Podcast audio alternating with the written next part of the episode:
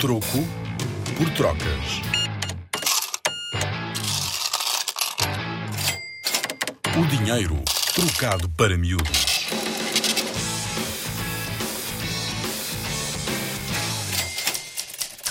Já ouviste falar da árvore das patacas? Achas que o dinheiro cresce nas árvores? Era bom não era? Na realidade, o dinheiro não cresce nas árvores, mas a expressão árvore das patacas significa dinheiro fácil, dinheiro que arranjaste sem muito esforço. O engraçado é que por detrás desta expressão está uma lenda.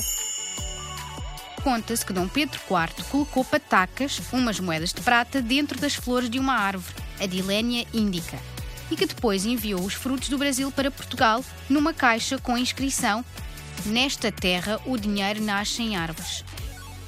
E quando cortaram um dos frutos ao meio, saiu lá dentro uma moeda. A Dilenia indica, também conhecida como a maçã do elefante, é uma árvore que existe de facto e os seus frutos são uma espécie de maçãs gigantes. Nela há uma particularidade. Ainda antes de a árvore dar frutos, se colocares alguma coisa dentro da flor, o que aí puseste ficará dentro do fruto. E foi o que aconteceu. Com a Rádio ZigZag e o Museu do Dinheiro, vem ouvir dinheiro como nunca o viste.